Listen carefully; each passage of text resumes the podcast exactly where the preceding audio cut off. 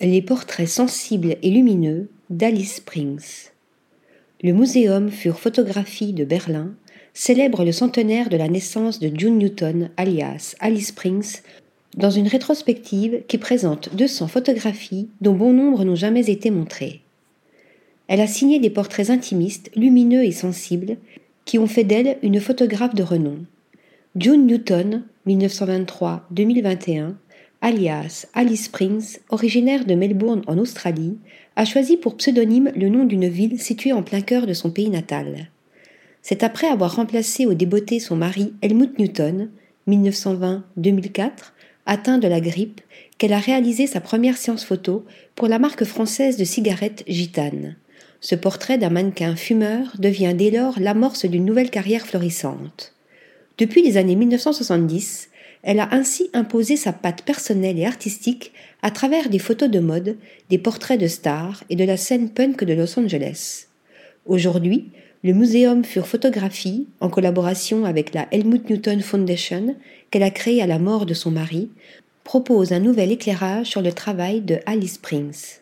200 photographies, dont beaucoup restent inédites, sont présentées pour la première fois dans des tirages d'époque au premier étage de l'institution culturelle berlinoise. Capter Laura.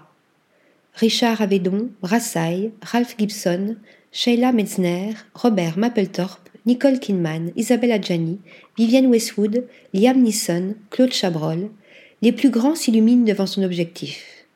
Nous voyons tout le spectre des réponses dans ces images, des poses fières à la confiance en soi naturelle et au regard timide, soulignent les organisateurs de l'exposition. Mais la célébrité et le statut social n'étaient pas ce qui intéressait Alice Springs.